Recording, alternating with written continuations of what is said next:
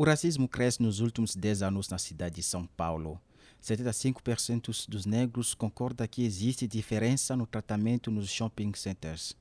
Já entre os brancos, a percepção cai para 50%, o que é ainda um número alto. A pesquisa é da Rede Nossa São Paulo e do Ibope Inteligência, feita em fevereiro deste ano. O estudo alerta para os problemas injustiças raciais e discriminatórios em São Paulo. Rogira Souza, 29 anos, é negra e conta como foi discriminada no shopping.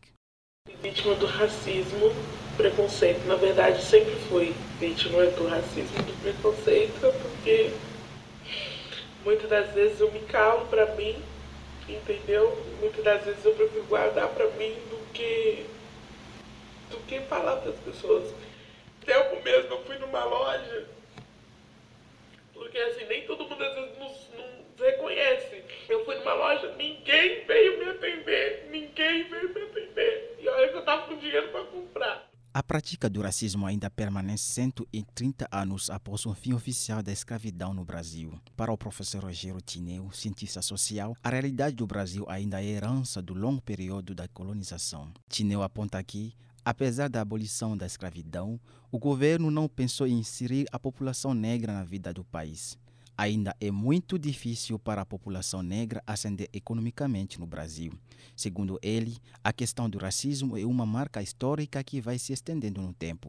O racismo se estende até hoje, ele está até hoje presente na sociedade brasileira, é um câncer na sociedade brasileira.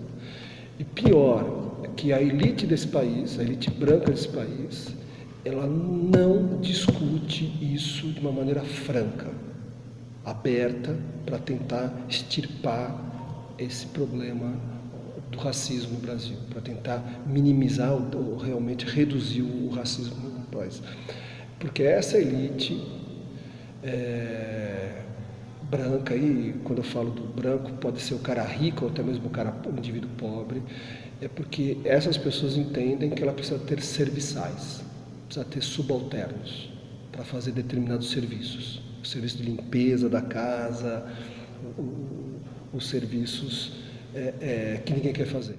Já para o filósofo Domingos Zamagna, o drama do racismo não se limita ao problema da cor da pele. De acordo com ele, a discriminação da pele é uma grande injustiça que gera também a desigualdade social e econômica a identificação da cor da pele, seja do negro, seja do indígena, ela acarreta de fato uma discriminação é, social, econômica. Né? As pessoas começam a achar que o fato de ter uma tonalidade de cor diferente da, daqueles que comandam, por exemplo, a economia, faz com que elas tenham é, eh, ou venham a ter um salário inferior.